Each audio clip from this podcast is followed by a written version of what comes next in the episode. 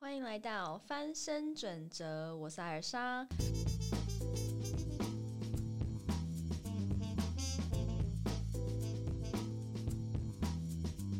今天终于上线我的第一集 Podcast，哟吼哟吼！嗯，就是我一直想要把这个弄成一个好像很知性，然后很有内容，大家听了人生会改观或不一样。然后我在我的这个旁边手边的小抄里面一直写上去，不能歪掉，不能歪掉。但刚那应该不没算歪吧？就那搞不好可以变成，你知道很多 podcaster 他们不是前面有一个片头自己的那个什么音乐吗？刚刚那可以吗？哦哦，我旁边小编说不行，狂摇头。好，如果真的不行就剪掉，好不好？其实我也不知道我这个 podcast 录来到底会是谁去听，因为我已经守旧了很久。就是自从我六七年前开始写我的第一篇网络文章，开始开启了我的 Facebook 粉砖的时候，我就一直从那个时候到现在就守在那边呢。就是举例来讲，三年前那个 YouTube 在整个红利大爆发的时候，我应该要过去啊，就我也没有。然后。呃，I G 还有抖音这些东西在大红的时候，我也应该赶快过去。就是我也没有，就是我有点就是守旧吗？还是我太满足于我自己所在的一个成就，或是太忙了？也有可能是太忙。我自己觉得我真的一直过于忙碌。好了，所以算了。所以我也不知道听这个我的 Podcast 到底会是谁。当然，呃，就是因为我不知道是谁，所以我接下来准备的每一集的所有内容，我都还是预设对着我的旧有的粉丝、我的读者。还有可能我身边认识或比较熟悉那种跟我比较近有在追踪我的人，我比较知道他们的轮廓，然后我也比较知道他们会想要知道学习什么，知道什么内容，所以我就会以这个方向去准备啦。所以呢，这一集刚好也是第一集，也是呃我在一月份跨完年的那个一月中的时候开始准备。那我在一月的时候，每一年其实都是在准备我自己的那个心智图，把心智图拿出来。大家应该知道心智图这个软体吧，非常非常非常的有帮助。它里面的那种结构式的那个思维模式，还有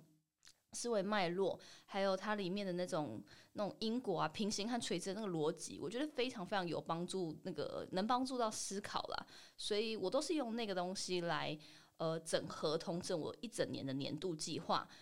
我是到大概去了新加坡第二年、第三年了以后，才跟那边的一些朋友学到说。可以运用一些方式去把自己一整年的计划统整出来，像是以公司营运的方式，一季一季，然后每一季你要去检视你那一季的 KPI 在哪里，用这样子的方式去套用到自己的生活里面，然后你就比较可以把自己的一些呃想要学习的进修内容啊，或者是呃你今年一整年想要达到达到的那种兴趣的培养、兴趣养成，跟某一个人、某一段关系。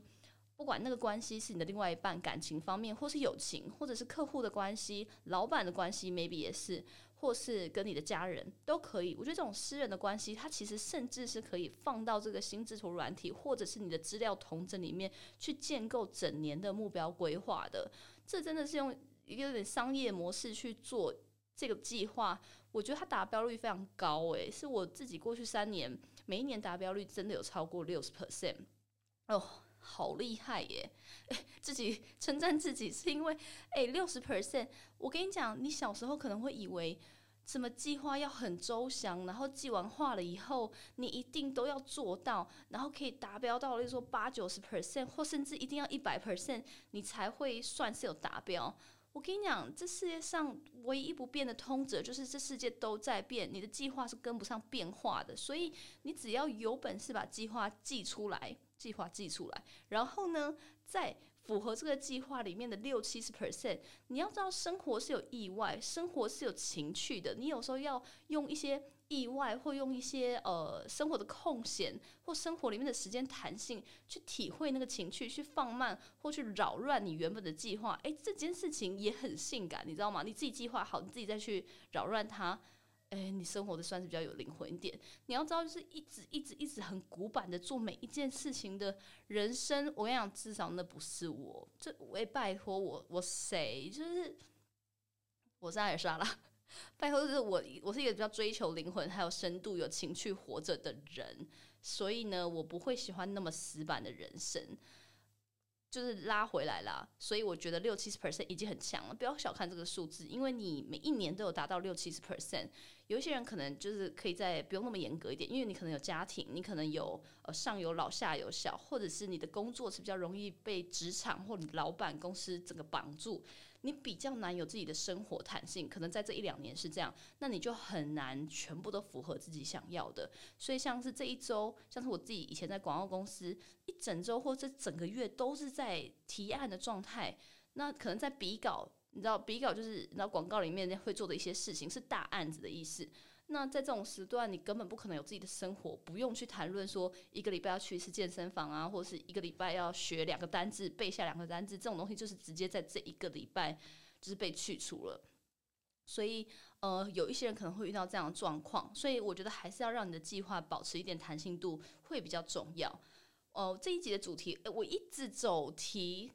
旁边的小编就是一直画圈，就是用手对我画圈叫我回来，我怎么？因为前沿设计好像只有一分钟，现在现在已经五分钟、六分钟，好，还是还是没有回来题目。我好了，我的题目是美梦成真的秘密法则。那我要讲这一题，是因为我刚哦，我刚刚从我刚刚是从一月份我的时间规划，我的计划，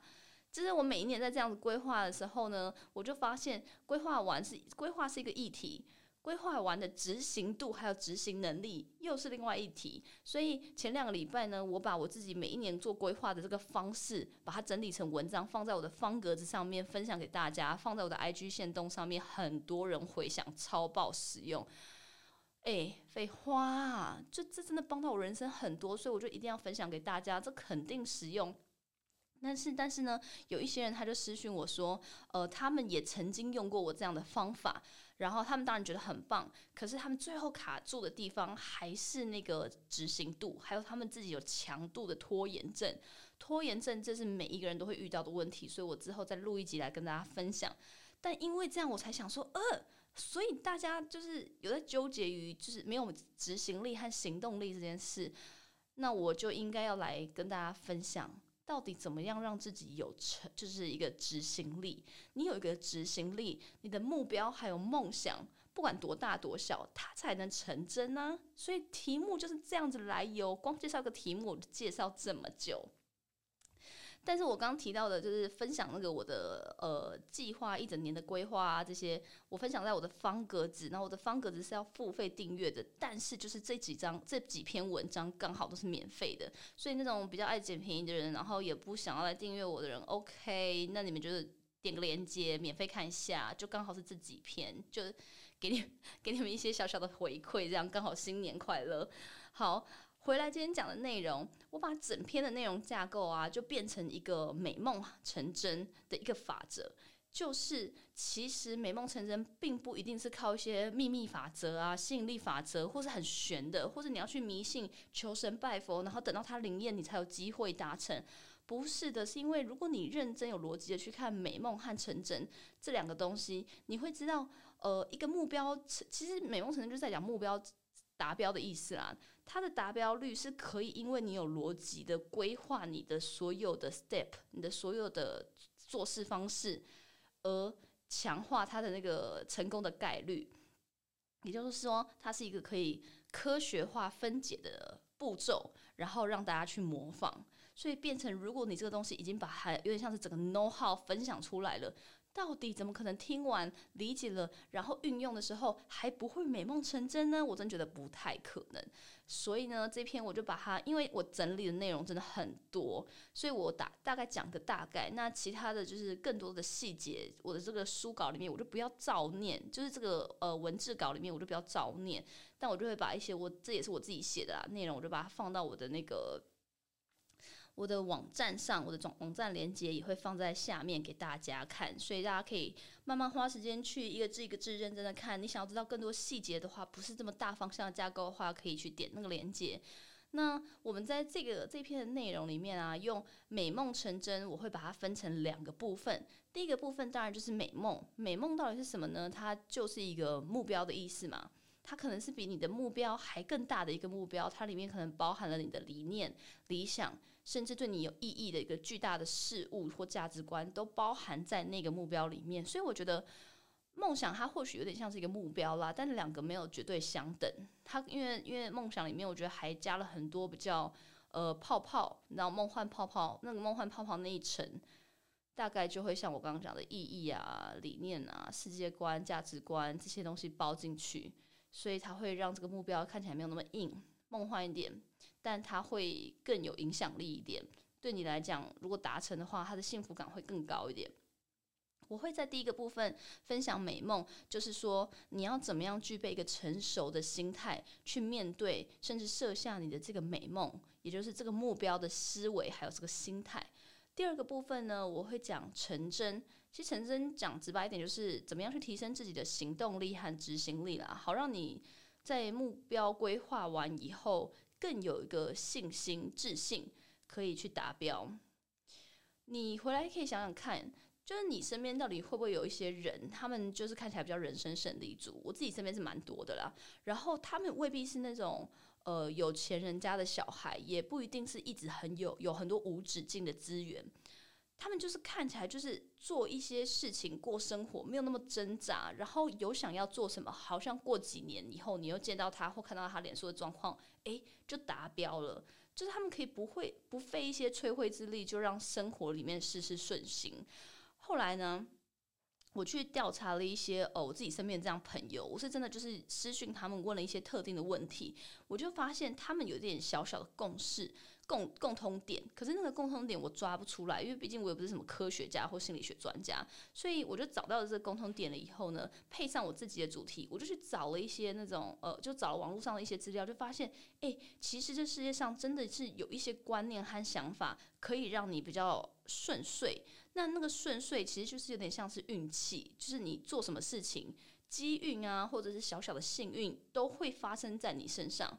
然后我就去看了一些科学家，呃，一些心理学家的呃研究，他们有做一些实验，就发现有一，他们发现有一些的人，那种很幸运的人，他们聚集起来，确实有一些共同特质，然后把这些共同特质拉出来，就可以去预测，甚至有点小小的证实说，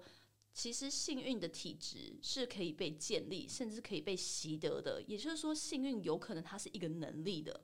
那当你这样想的话，你就会发现这是比较有希望的事，比较正面，对不对？因为就不会像是什么你的命运那样，好像很好像很不可逆，然后没有办法翻转，它就是天生在那边，你一生下来就注定这样，好像很惨那样。所以我觉得得到这个结论让我觉得很振奋了。那这个就是在美梦这这个部分，我就很想要从这边来切进去跟大家分享。所以呢，在这一些心理学家他们对很多大概有几百个人做的那个研究发现。这些幸运的人，他们的特质啊，就是以下三个点，也是我觉得就根本是创建幸运体质的三个关键点。这就是一个我觉得很简单的法则，每一个人都可以立刻去学习。他分享的第一个点就是你要有稳定的情绪，还有开放的心态。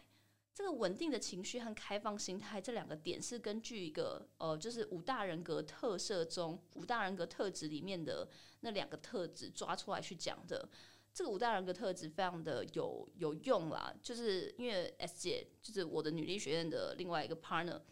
她就是是多年的猎人头专家，她自己都会用五大人格特质去判断这个经理人值不值得挖角过去那个企业。就是很多这种高层对于他专注于这些比较高阶的人，他们最后已经没有一个判断的基准点，因为他们都一样的经验，然后一样厉害，然后。背景啊，什么学术背景或是工作经历都已经一样的程度的时候，他只能去从人格特质里面抓，所以他们自己手边会有几个工具，还蛮受用的。那像是这个五大人格特质，就是他们常用的一个工具之一。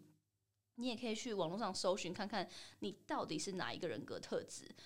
这五大人格特质里面呢，其中两个最关键点的就是一个是呃，一个是什么？一个就是代表情神经质的程度。就是呃，如果呢你是情绪稳定性这个特质的人呢，你的神经质的程度是非常非常非常低的。也就是说，如果你是拥有这个特质的人，你的情绪常常就会比较稳定。那比较情绪比较稳定的人，并不是说你就没有脾气啊，或者你就没有喜怒哀乐，而是你在面对生活中的所有大小事，不管职场。个人或面对自己或任何一个很 drama 很意外的事情都可以。你面对任何的事件，你都比较不会感到焦虑、恐惧，或是紧张，甚至你在生活里面看到的任何事物，你比较不会先产生任何的比较啊、羡慕啊、嫉妒的这种不满意事物的那种心境、那种情绪。他这边讲这种稳定度是这样。所以像这样子的人呢，他通常会比较好运。为什么？因为你可以简单去想象嘛，像这样子的人，他们在遇到危机或很意外的状况的时候，他们比较比较容易没有那个情绪起伏去影响自己的理智度，所以他们就容易做出一些很正确而且很理性的选择。那这样子的选择呢，就比较不会让自己面对到接下来一些不不可控制的影响，或自己根本就没有办法去掌握的一个事情的后果。然后还有一个点是在这个情绪稳定特质的这个人中人人身上，你会发现，他们多数的时候是整体来讲比较放松的，甚至这个还有这个五大人格特质里面的这边，它这个还有一个很很深的研究啦，还有很多详细的东西，大家真的可以去看。但它里面还有在诉说说这一类型的人，他们的他们比较不需要去按摩，因为他们肌肉就是很放松。我就觉得。我应该就不是这个特质吧，因为我昨天和今天我都很想去按摩，然后按完每次都还是想来去按，就肌肉很硬这样。然后就是他们这一群人呢，会比较容易放松，然后这样子整个放松的状况是身心灵的，所以当你的身心灵在完全的放松的时候，你会有很多的五感，五感，你知道五吗？一二三四五的五，你的所有的那种感官啊，还有你的所有的那种 sense 啊，那种觉知的感觉会完全被放大，你会更专注于你身边的一切，生活里面的所有东西，生活里面的所有环境，甚至你会很留意这个世界的所有细节，所以你的觉察力会比较强。然后呢？因为他们这种比较情绪稳定的人，他们的那种思绪比较不会被我刚刚讲那几种复杂的啊、紧张、焦虑啊、比较的心态、羡慕人家的心态，不会被这种情绪给占据，所以他们比较能够很舒服的活在当下，认真体验、探索整个人生，所以他们会比较容易找到机会。找不到呢，他会去觉察这些机会在生活里面有没有哪些他这个没有发现到，但他会去发现，然后甚至任何一个快乐或幸福的机会，他们也会去觉察甚至抓住。那反之，如果是情绪完全不稳定，然后起伏很大的人，永远一直感到紧张恐惧的人，他们就会一直被那一些我刚刚讲说的负面还有复杂的情绪所占据整个身心，他就没有任何的精力还有余韵去余力去感受那些。呃，那种任何一点点小小的放松感啊、幸福感啊，或者世界上任何的细小事事物可以让他造成正面感受的东西，这是不可能被他们 sense 到的。所以还有另外一个刚刚讲的开放经验性，就是你要有这个开放的心态的话，这种人他通常就比较符合五大人格特质里面的开放经验性。你知道，就是很多人会跟你讲说，哎，那个什么，我我我我考上台大了。或是 A A，呃，我想要我我减我瘦了十公斤，就是你知道这东西背后的意义是什么吗？因为他有去报考，然后他有去准备，所以他考上台大。那如果你又羡慕了这个台大人，你有没有去想过他背后是有做这些努力，还有他至少去尝试了报考这件事情？那你有没有想过，你一直可能想要打败台大台大人或当台大人，可你却没有真的去做第一个最基本的事情，去报考？懂吗？所以这有点像是一个很基本的原理，就像有人说，经常中奖的秘诀就在于大量抽奖、大量参与抽奖，就这样就好。就是说，你你想要中乐透，那你就先去买一个乐透。没有人可以保证你到底会不会中，但你至少要先买，因为这是一个基本概率的问题。你的概率要先让它开始计算，你没有去买，它就没有这个概率存在。所以，呃，经验开放性越高的人，他们都会很乐意接受生活中的各种可能性。各种挑战，他们对生活保持开放的心态，还有那种放松的感觉，放松度会很高很高。他们是可以随时做好面对新环境、新挑战的一种准备，也因此他们对那个风险的接受度会非常非常高。那你要知道，对于风险的接受度比较高的人。他成功，或是完全做一个生活的大翻转和改变，命运上的改变，也机会就会比较大一点点。所以你在羡慕这一些人有一些很大的人生转机，或是可以你知道从穷忙又变成哎大 CEO，哎又那么成功，像是艾尔莎这一类的人，那就是因为他有做出一个努力，然后他真的愿意在自己什么都没有的时候，勇敢的跳出舒适圈，什么钱也没有，就这样飞去新加坡，就至少人家先做，哎，人家就我了。就一直一直要回来夸自己，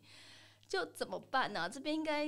会不会就因此，就是我录制录制了这个 podcast 以后，反而人气更下降？就就哦，好，小编叫我回来回来，好，我回回回来回来题目内容。所以呢，所以就是要鼓励大家说，你还是如果你没有这样子的五大人格特性之一的话，你可以练习去看看。你在生活里面可以练就一点点比较这种开放的心态的感觉，像是我之前有看过一个电影叫做《Yes Man》，金凯瑞先生演的，就是以前会觉得是一个喜剧，然后他讲话啊眼线浮夸，没有什么太认真在看。可你现在去看，他其实就是一个在去诉说五大人格特质里面的开放经验性的这个性格的一个呈现陈述而已。就蛮有趣的啦，但是它里面就是这个人一直对于生活很多事情说 say yes，就是开放开放的心态，一直都去接受这些挑战，还有勇于接受新事物，以后他人生就大改观了。所以我觉得非常建议那些比较保守、比较真的不敢行动的人，你可以试试看，在生活里面多说一些 yes，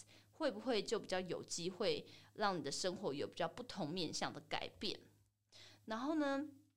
第二个可以拥有自己的幸运体质的人呢，他通常都比较懂聆听自己的真直觉。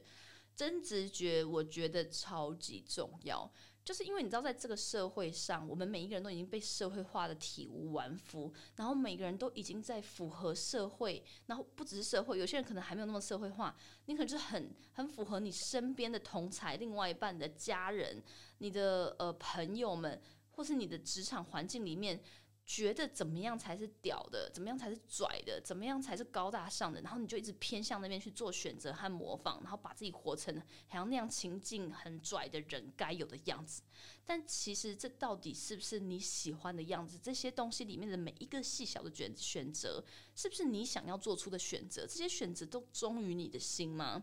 这真的是，这真的是一个。呃，在过度在在过度社会化的世界里面，很难去抓到的事情，因为我们已经都太习惯聆听这个社会给我们的一个指令和期望了，所以你就照着那个走。但已经很少有时间，真的是有人停下来问你说：“请问这真的是你想要的吗？你做这件事情真的会感到一个非常非常幸福，还有觉得你存在这世界上是有意义的吗？如果有的话，你才做。”我觉得没有人敢跟你讲这件这件这句话，因为也没有人被教育或被期待的可以被问出这句话，你懂吗？所以这是有点有点可怜的事情。所以我们要先觉察到这件事情有点严重，然后再来进一步的知道说没关系。我们有一个面向是要去符合社会期待的，有一个面向也某有一点点虚荣心，想要去变成怎么样怎么样很很酷炫、很很厉害的人。但是你一定要有一部分的自己是保留忠于自己的那个角色，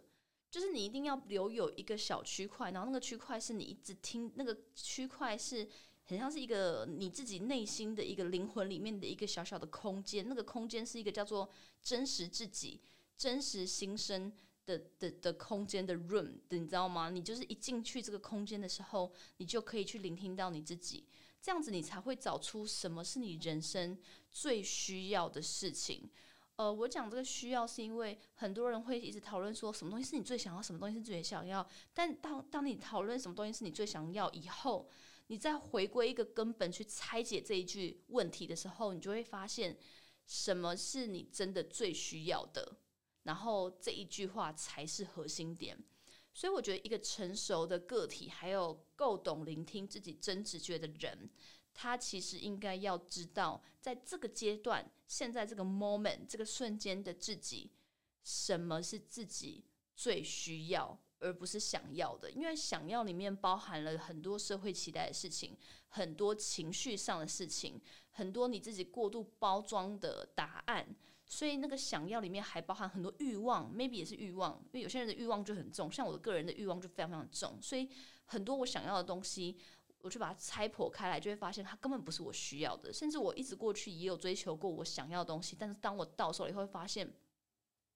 我真的不需要。然后因为它不被我需要，所以我拿到的时候。我不知道那个意义还有感觉在哪里，我的那个兴奋还有快乐感就这么零点一瞬间而已，然后你就会很后悔花了一大堆时间，然后牺牲一大堆其他的事情，就拿到这个你想要的东西，可是你根本不需要，所以你也不会快乐。这是我觉得很重要的事情。所以呢，呃聆听自己的真直觉。如果你拥有这个能力的话，你会比较有容易拥有呃幸运的体质，你就不会去走一些冤枉路，你也比较不会去做出一些错误的对自己的判断。那这样子的话，你也比较能够透过一些那种社会框架啊，就是突破这些社会框架，去洞察到你自己真正的内在。那你这样子呢，就会像是说，你可以想象出你的梦想比较是你自己真正的要的。那不然呢？如果你活了一生都发现这个梦想不是你真正要的，其实你的人生就会是一整个灾难啊！这真的是，诶，有点严重，蛮严重的，这怎么办？这真的有点严重，所以这个真的很重要，记得。这个在这个美梦部分呢，我会讲到这个，是因为很多人可能觉得设下目标很简单，可是它有那么简单吗？或许你可能就觉得拿个纸笔啊，或像我拿出 X Mind，拿出一些心智图，把这个东西 key in 进去就好了。但是你在 key in 进去 enter 前，到底有没有仔细想过，这个梦想、这个目标是可以用我刚刚讲的比较成熟的心境去准备的？如果他是用比较成熟的心境去准备的话，他或许。离成真的距离会比较近哦，因为它是一个比较完善，还有比较政治正确的美梦。哦，我讲的好好，我想傻眼，就是怎么会口才这么好？第三个部分是乐观，对自己要有信心，这绝对是拥有幸运体质的人一定要有的。所以我觉得他这是会算是成也他，然后败也是因为没有他，就是没有信心这件事。像我自己身边的很多厉害的人，他们就是非常非常有自信的人。可能很多我的粉丝还有我的朋友们会觉得，哎，我怎么越来越浮夸的自信自我？但就是因为我没有觉得我自己真的很厉害，可是我一直过活过我的人生到现在，就发现，哎，我的运气真的越来越好。但那运气好也不一定是我人生不会发生衰事哦。哎，我真的还是有一些衰事。但就是你会发现，你想要什么？诶，怎么什么东西就一直隔一阵子就出现？我想要创这个业，然后诶，还还真的让这个业活下来了。我想要四十几岁创办一个学校，诶，我怎么三十几岁就创办，然后还成功了？就自己自己定义成功，但至少我们第一年已经有一千多个学员。已经蛮有蛮蛮有影响力了吧？而且那天我才在一个路上，那个人也不，那个人肯定不是我粉丝，也不是 S 姐的粉丝。但是我就听到他在讲，哦，你知道最近有个什么女力学院吗？他们好像是在在讲女权还是什么？但我们不是在讲女权啦，我必须要讲。但只是说他可能误会，至至少就是这个完全性的路人，我都可以听到他在讨论。就是台湾现在目前应该只有我和 S 姐把这个女力这件事情，女力社群做到这么大。做这么好吧，应该吧？还是有人想要反驳，可以留言一下，还是私信我骂一下，我可以，OK，我 OK 的，就是可以让我知道一下，至少让我打破我的那个井底之蛙的那个井。好，所以呃，还有另外一个，还有另外一个，大家可以去观察到，就是这一群很厉害，呃，你去可以去看那些很多人厉害的人，他们的那些纪录片或者是他们的回忆录，他们都会把一些自己成功的。呃，关键点说成那是他们好运而已，他运气好而已。我自己因为这样子的观察，我去问了几个我身边那种人生胜利组的朋友，一些也是那种国外的朋友，像新加坡人什么，我就问他们说，为什么可以突然在三年内整个大大改变人生，然后突然你才转职一下，然后你那时候转职还很纠结，怎么一转了，整个人生就扶摇直上？然后你知道他们的回我的真的是很有趣，全部九成的人都回说。哦，没有啦，没有啦，我真的就是运气好而已。然后没有没有运气好，娶到好老婆，好老婆帮我只 support 我，让我去外面冲。然后有人说，哎哎，没有没有没有，好老就是我我刚好只是运气很好，然后跟到了这个新的公司，新的公司也没有多好，但是这个新公司里面那个老板很像我的人生导师，很像我的 mentor 一样教导引导着我，所以对我来讲帮助很大，所以我整个人生就是往上冲。他们对他们的回应都是归功于运气，所以。在这些科学家里面，还有这些心理学家，他们把这个东西总结为一个，就是幸运人可以拥有的特质。因为幸运的人，他们其实会不断的创造自我应验的预言，就是他们会一直想办法在心理暗示法则里面，甚至是自信强到一个程度的时候，就是相信这个东西会发生。然后他可能刚好也持续的努力，持续的有在进步，也在往那个方向。执行有在动，他不会就是想象这件事情，然后躺在床上，然后就每天一直睡觉，不会。然后他们就刚好走到那边，所以在这个走到，然后先许愿，然后预言自己可能会走到，也某种程度相信自己走到，结果后来走到了。然后他在这个过程中，不只是这个结果带给他的一个成就感，而是这这一段路完全让他验证了他是可以梦想成真的人。这东西可以让他加深他的自信度，还有自我效能度。应该大家都知道什么是自我效能吧？因为自我效能就是一个在讲自信的根本。自我效能是一个我觉得很重要，就是它是指说一个人对自己具有充分能力可以完成某件事情的信念。所以我一直在很多演讲里面跟大家分享说，呃，如那一些梦想家，那一些世界上最伟大的人，他们不一定是一个很厉害的老板、老公、呃，领导者或是上司。或是很好的朋友，因为他们你看像贾博士，他就是情绪很很差，脾气很差，这样子的人当然不会是你很好的闺蜜或朋友。但是他们的那个角色，还有他们的那个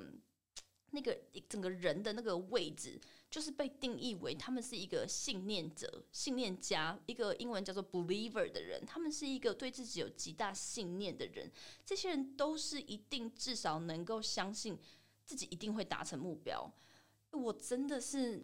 我是真的知道，我是有自知之明的人哦。我是知道我自己就是呃没有那么有能力，而且我真的不是聪明的人。但是我都是不知道为什么很相信我做这个事情一定能成，我做那个事情一定能成。但当然，我也有某一个当下，某一些。呃，面对某一些事情的时候，我是知道我做不了这件事情的，所以其实某种程度我就会放他一边，因为你要懂得去判断嘛，就不是不是那个那个自信啊，还有那个信念，不是盲信，不是你觉得自己无敌到什么东西都可以做。就像贾博士也不觉得他，你看贾博士他那么那么喜欢着迷于字体这件事情，所以他才从字体设计这个去切入他的整个 Apple 的这个品牌设计，对不对？但他也不会觉得自己是一个。呃，字体专家或是字体艺术家，可以整个统整这个字字体的这个领域或产业的人，对吧？所以他会有一个基本的判别能力。所以我觉得要变成一个很信念者或是 believer 前，你当然还要有一个基本的一个。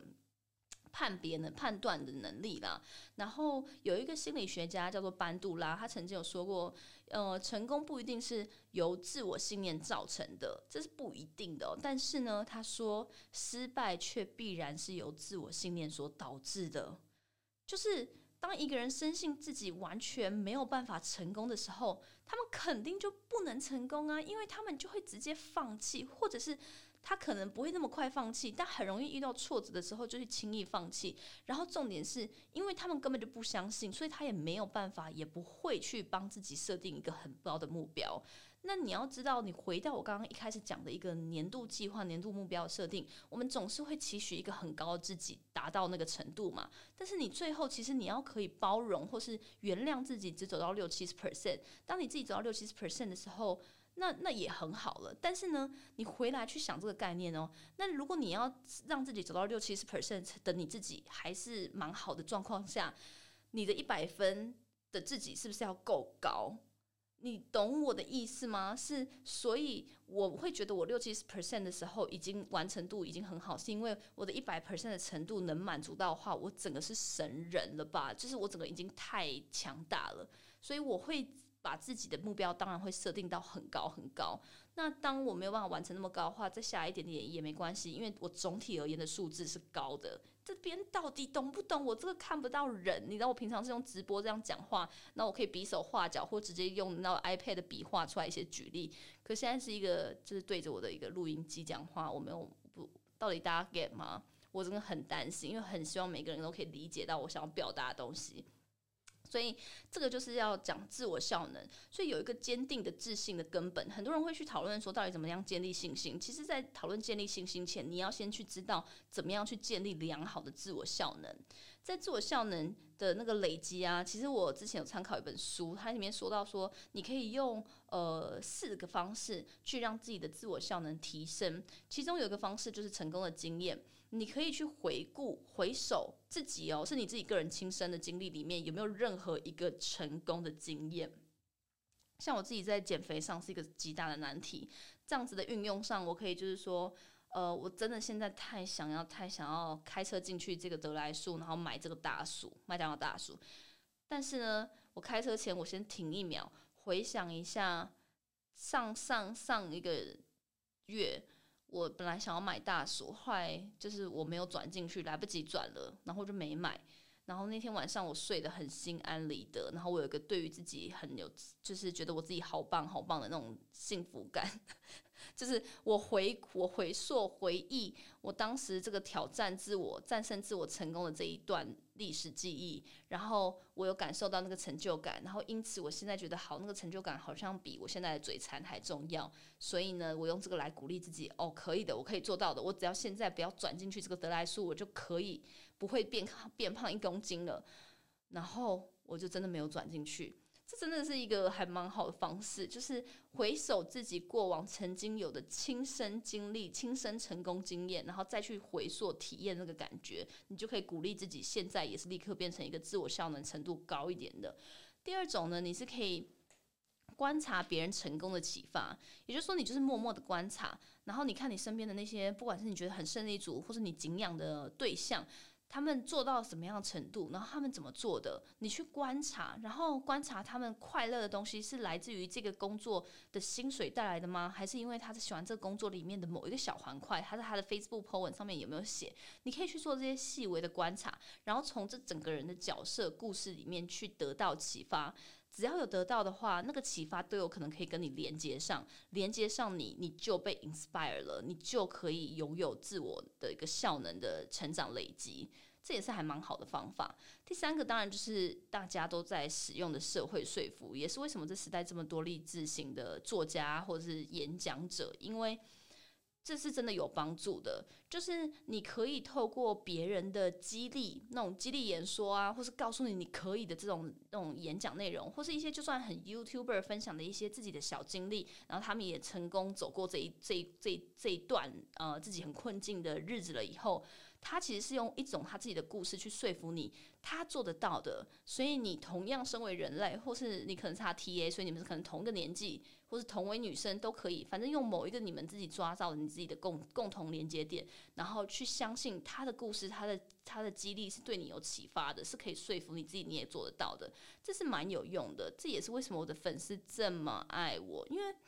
我身边的粉丝就是一一年一年有在跟我成长。诶，我觉得他们真的很棒，所以。我可以完全可以理解大家为什么这么爱我。好，回来，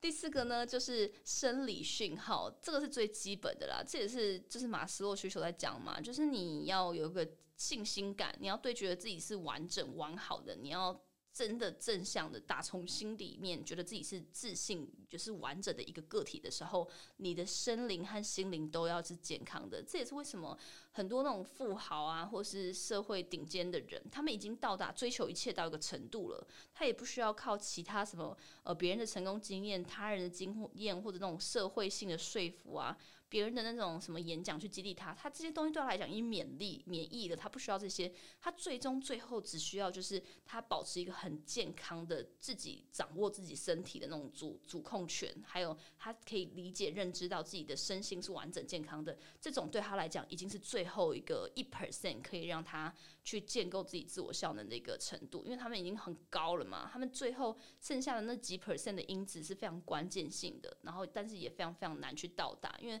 你要去说的话，这四个里面当然是生理讯号最难，因为有些人是没有办法去真的完全掌控到自己的健康。你可以从饮食啊、生活习惯去改变，但有些人可能真的是基因问题啊，或生长环境问题，或什么，就是有各种问题，就是健康是真的比较不容易去完全做好掌控的嘛。所以这真的是蛮难的。那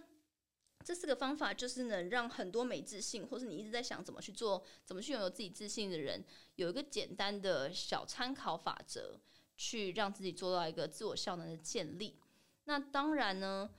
最后一个就是在讲成真了。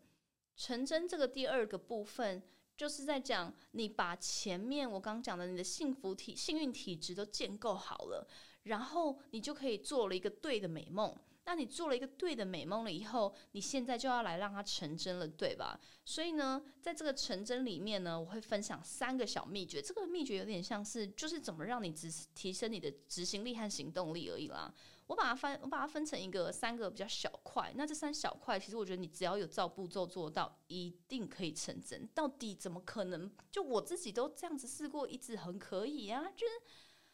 第一个就是关注过程。就是你只要关注你的所有接下来你要去闯关，还有你遇到你的你要走向你的这个梦想和目标的路上，可能会遇到哪些障碍，你就可以有可能去呃先有一个预防预防措施，或是一个预备或心理的一个建设，你就比较知道怎么样去走到这个目标的过呃走到这个目标的前面。第二个东西就是你拥有了一个最大目标，我们讲那个美梦就是那个最大的目标，它可能就是最最最大最远的。但你如果可以把它一直往前猜，一直往前猜，你知道那个想象吗？那个想象，我刚刚整个跳过，突然一个跳过一个画面，那个俄罗斯娃娃，就那个俄罗斯娃娃，不是一个大的那种娃娃，像不倒翁那样子吗？然后里面有很多越来越小，越来越小。你这就是一个最大的目标，把里面的小的一直往前，你把一个就是这个俄罗斯娃娃把它。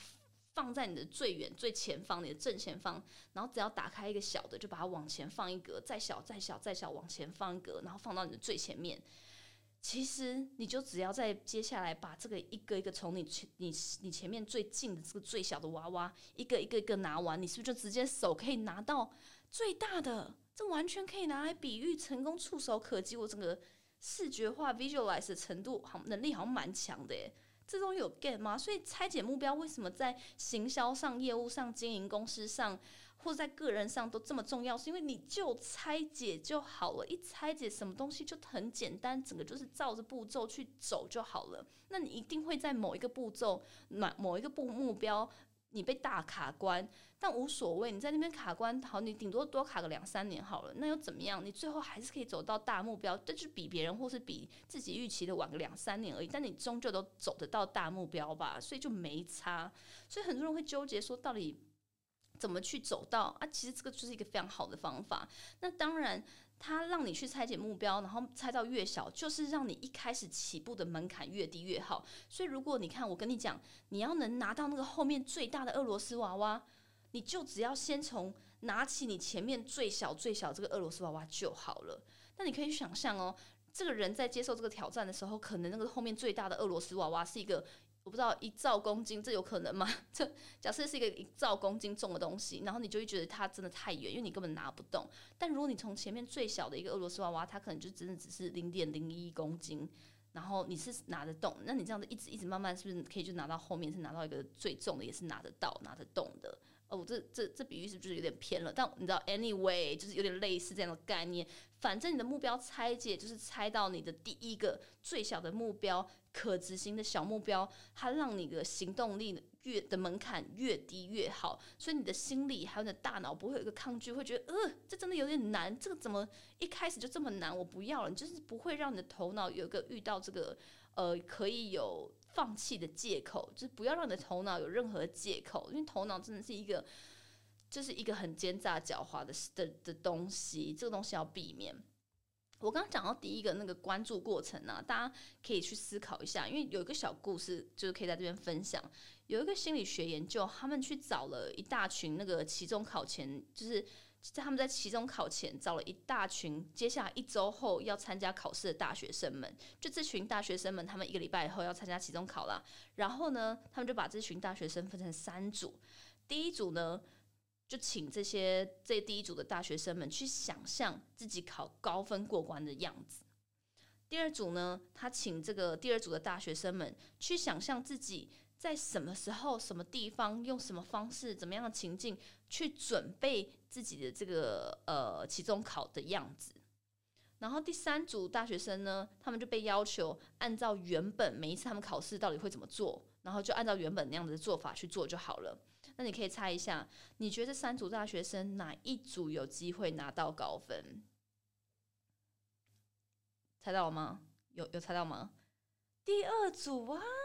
我刚刚不是讲了，就是为什么？为什么是第二组？因为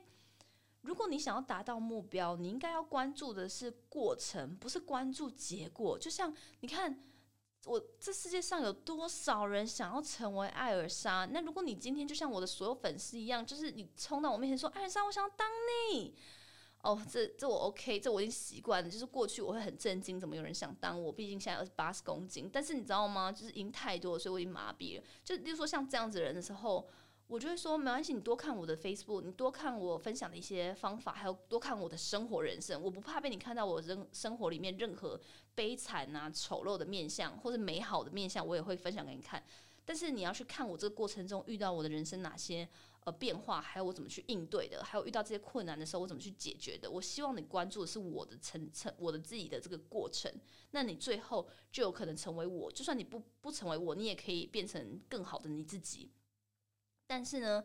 有一些人他们就习惯就是一直想象自己可以直接成为艾尔莎，还是还是没人这样子哦哦，旁边小编摇头，就是就是没有人想象这样。好啦。就是意思就是说，你一直坐在那边想象你可以成为蔡依林，然后你想象自己站在舞台上，然后脸跟蔡依林一样，然后跳舞的能力跟她一样好，这个是没有意义，对你来讲没有帮助的，因为你等下就睡着了，然后你明天还是照你自己的平常生活习惯一样，就是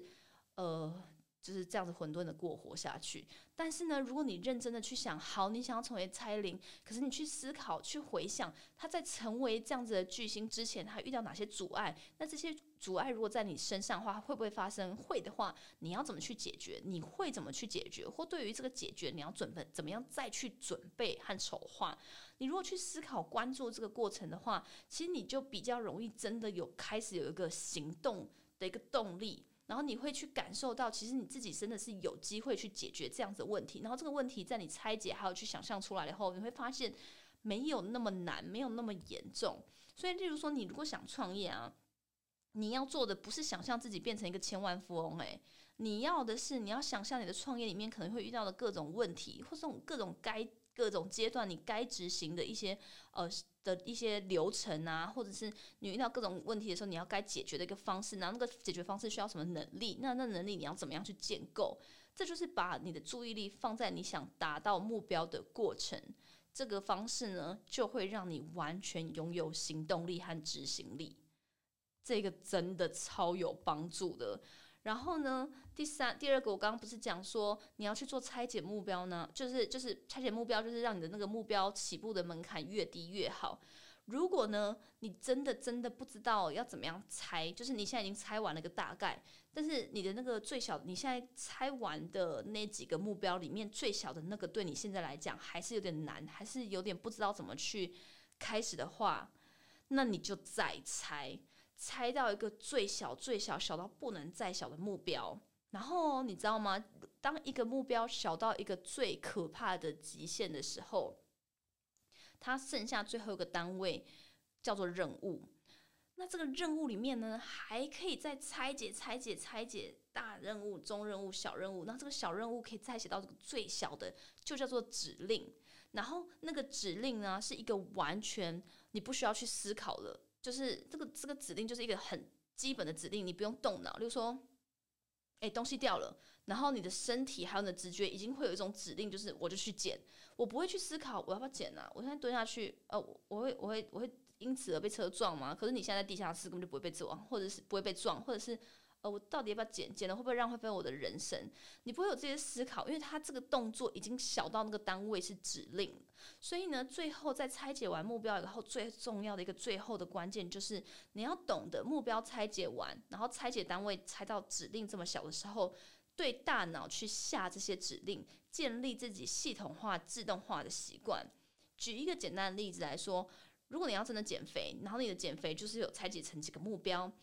的那个目标可能是变成几公斤，或是你要去健身房几次，或者是呃，我在健身房去完以后，我就开始去练瑜伽，或者开始呃去抽脂，随便，就你有各种阶段的目标。然后目目标里面呢，剩下最后一个是好，呃，要多动，做医美，最后一个是少吃，少吃这个目标可能最小，因为它就是每一天的下一餐你会遇到的一个小目标。那你的小少吃里面还可以再更小，就是你的三餐里面吃什么，这再是更小，还有什么更小的？就是说回到家。不要拿零食，这可能就是一个最小指令，它不会是一个目标。所以这个指令就是你也可以去设定，用一个照样造句。例如说，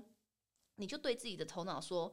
以后如果我看到零食，我就掉头走。然后或者是在举例，你可能想要变成一个很很养生的人，那你就对自己大脑直接下个指令，就说：以后只要到了晚上十二点，我就躺下。就这样子。那这个指令它的它的它的有效度是非常非常有被验验证出来的。那其中有个原因是因为你去科学化的运用你的大脑，因为当你的指令过于简单的时候，它会绕过你的大脑里面的思考和决策能力，它可以直接对你的大脑就下了一个指令。那你的大脑就不会有机会，甚至有借口去想我要不要，因为它就已经绕过那边思考和决策了嘛，所以你的大脑就会直接叫你的身体去做。所以这真的就是一个简单的概念。像我以前有一直提到说，那些很有意志力的人，他们最厉害、最聪明的，就是在于他们去，他们不去用到自己的意志力。所以意志力很强的人，是因为他们绕过自己的意志力去去做事情。所以你看那个显现的一个结果，好像是他们很有意志力，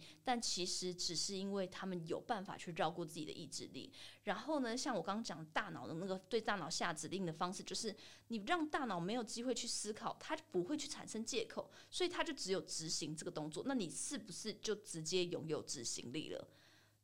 到底？多容易！你看被我讲到一个好像美梦成真，是不是真的比求神拜佛从我这边有效啊？整个你就听完马上可以美梦成真了吧？就真的是照做啊！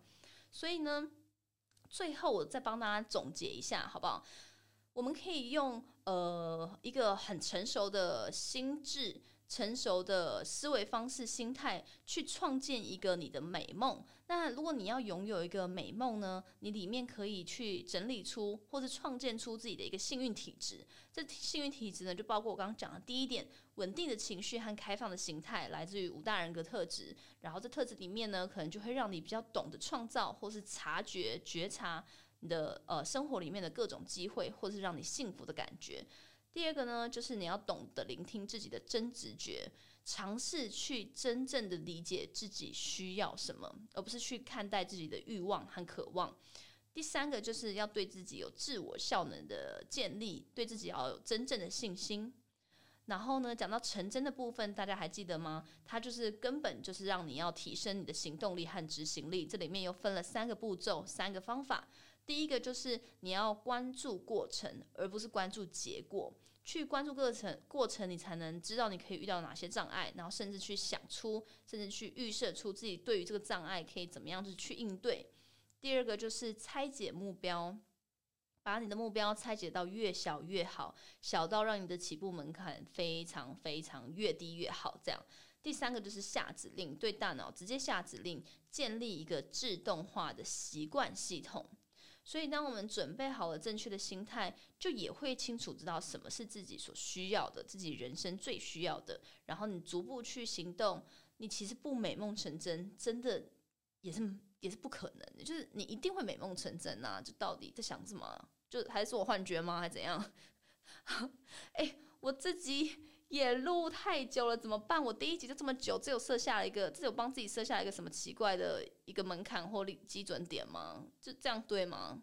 好，没关系，就是今天这集就分享到这边，然后我接下来也会把很多我自己平常通诊，我觉得非常非常有效，或者有对我人生很有帮助，或当然是有一些是我身边的朋友跟我分享的，或未来可能我看了一本书，那个书可能帮助我非常非常大。或跟最近的议题也有关系的，也都 OK，我都会一起整理在这边，然后每周一次在我的 Podcast 的这个频道翻身准则分享给大家。好啦，今天就到这边，我们下集见，拜拜。